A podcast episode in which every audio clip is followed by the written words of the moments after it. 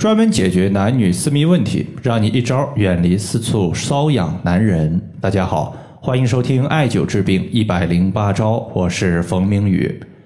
有一位朋友他在我的微信后台留言，他说他自己的下身特殊部位很痒，去医院检查说是滴虫性的阴道炎。他想知道的就是中医不研究滴虫能解决下肢的滴虫性瘙痒问题吗？其实呢是可以解决的。就像中医，它虽然不研究细菌、病毒和滴虫，但是对于这些问题它所导致的病症表现，确实呢是有调节效果的。在这里呢，我举一个简单的例子，比如说我们现在门前长了一些苔藓，我们现在呢要把苔藓给去除。那么西医研究的就是这个苔藓它是什么构成的，然后的话针对这个情况研究专门杀灭它的药剂。中医考虑的就是别人的门前没有苔藓，偏偏你的门前有，那么是不是你的门前环境发生了改变，所以长了苔藓？如果要把门前的环境还原到最初的状态，那么苔藓自己呢就没有了。所以，对于滴虫性阴道炎所导致的私处瘙痒问题，西医的目标呢是杀灭滴虫，而中医的目标呢就是恢复局部的环境，让环境恢复到正常状态。那么滴虫。它不适应之前的健康环境，自然呢就没有了。对于女性的私处瘙痒，或者说是男性的阴囊潮湿所导致的瘙痒，或者是其他原因导致的私处瘙痒问题，在这里呢，我们推荐两个比较简单的方法。第一个就是蛇床子中药，煮水针对局部，先熏后洗，每次用量三十克。第二个呢，就是针对阿是穴、曲池穴、中极穴、三阴交穴进行艾灸。这两个方法相互结合，整体效果会更好。首先呢，咱们先说中药的熏洗，先熏后洗，它指的就是先把中药三十克的蛇床子用大火煮开，然后小火再煮十分钟左右，然后把水液过滤出来，趁着水蒸气多的时候，用蒸汽熏局部的瘙痒部位。等到水温降到和我们皮肤的温度差不多了，感觉不热了，这个时候呢，我们用水去清洗局部的瘙痒患处。对于蛇床子呢，它有燥湿祛风、杀虫止痒的功效。那么杀虫主要解决的就是类似于西医所说的真菌、霉菌、滴虫这些东西。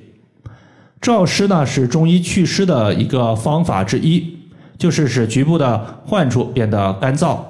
比如说你像女性的阴道炎瘙痒，多半呢它有白带异常的问题，其实就是局部的水湿之气过多，从而出现了滴虫，产生了瘙痒。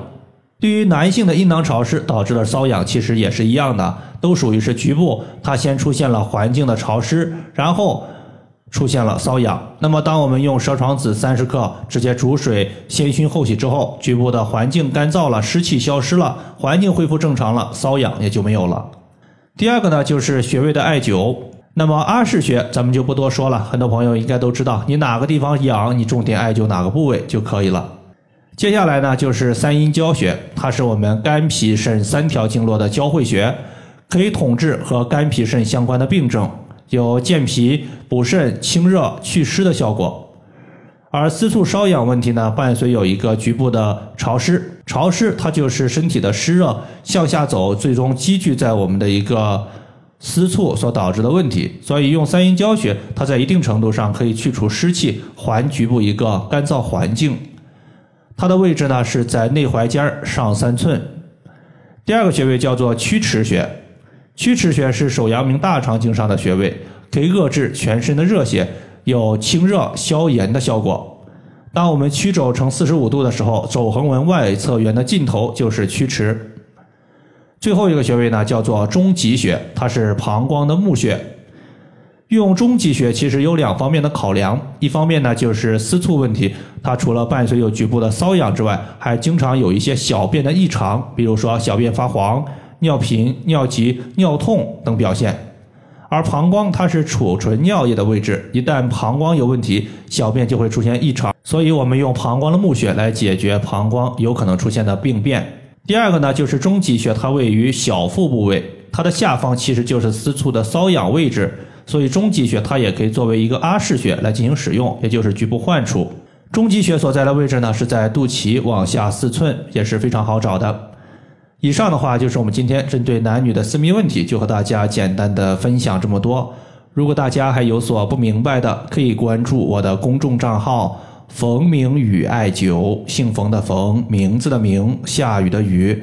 感谢大家的收听，我们下期节目再见。